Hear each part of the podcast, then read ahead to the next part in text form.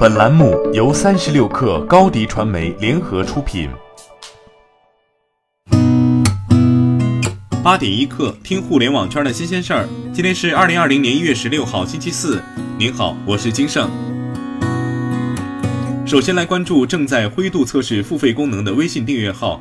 继微信公开课张小龙预告短内容之后，订阅号的一举一动都备受关注。三十六氪获悉，微信公众平台正在灰度测试订阅号付费功能，已有部分订阅号受到邀请。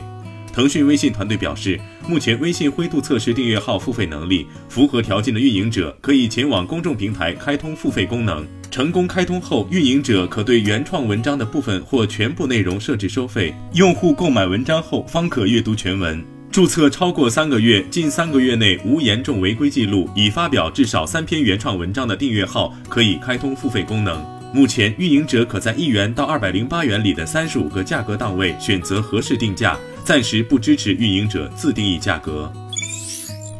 三十六氪获悉，小红书创作者中心正式上线，粉丝量超过五千，在过去六个月发布过十篇或以上自然阅读量超过两千的笔记且无违规行为的用户，都可以在 App 内申请创作者中心使用权限。此外，升级后的品牌合作平台也在同一时间上线，并开放支持没有签约 MCN 的个人创作者入驻。据官方介绍，目前小红书并未对个人创作者或 MCN 机构抽取佣金。京东超市昨天和百事食品中国有限公司正式签署战略合作意向书，未来双方将围绕产品反向定制、营销、数据共享及品类管理、供应链提升等方面展开深入合作，并提出未来三年京东平台家庭组合装产品销售额实现百分之三百增长的战略目标。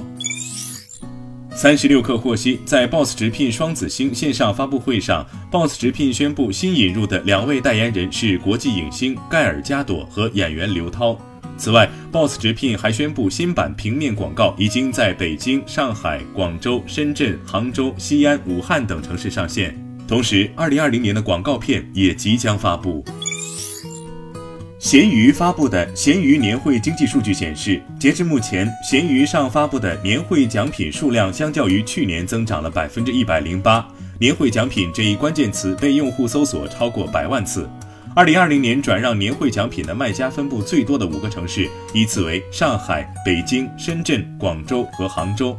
转让频次最高的三类奖品依次是礼服、晚装、手机以及蓝牙耳机。其中，蓝牙耳机的成交率达百分之七十八。智联招聘推出的二零一九年白领年终奖调研报告显示，虽然二零一九年白领年终奖发放额度较去年有所提升，但发放范围变窄。二零一九年只有三成白领拿到年终奖，相比去年几近腰斩。二零一九年白领年终奖均值为九千五百四十七元。三成白领年终奖较去年减少，经济效益差是年终奖减少的主要原因。当地时间一月十三号，美国波音公司新 CEO 大卫·卡尔霍恩上任，接管了这家航空业巨头。新官上任后，波音股价一路看涨，盘前最高涨百分之一点六，一度突破三百三十五美元每股。过去的一年多里，世界民航客机头号巨头波音公司的日子并不好过。二零一八年十月至二零一九年三月不到半年里，七三七 MAX 系列飞机连续发生两次坠机事故，导致三百四十六名乘客丧生。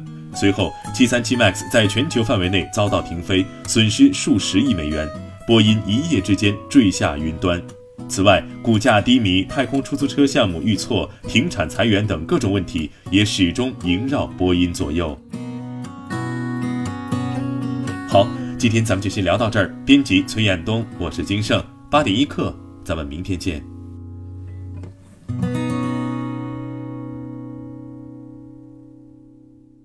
欢迎加入三十六氪官方社群，添加微信 baby 三十六氪 b a b y 三六 k r，获取独家商业资讯，听大咖讲风口，聊创业，和上万课友一起交流学习。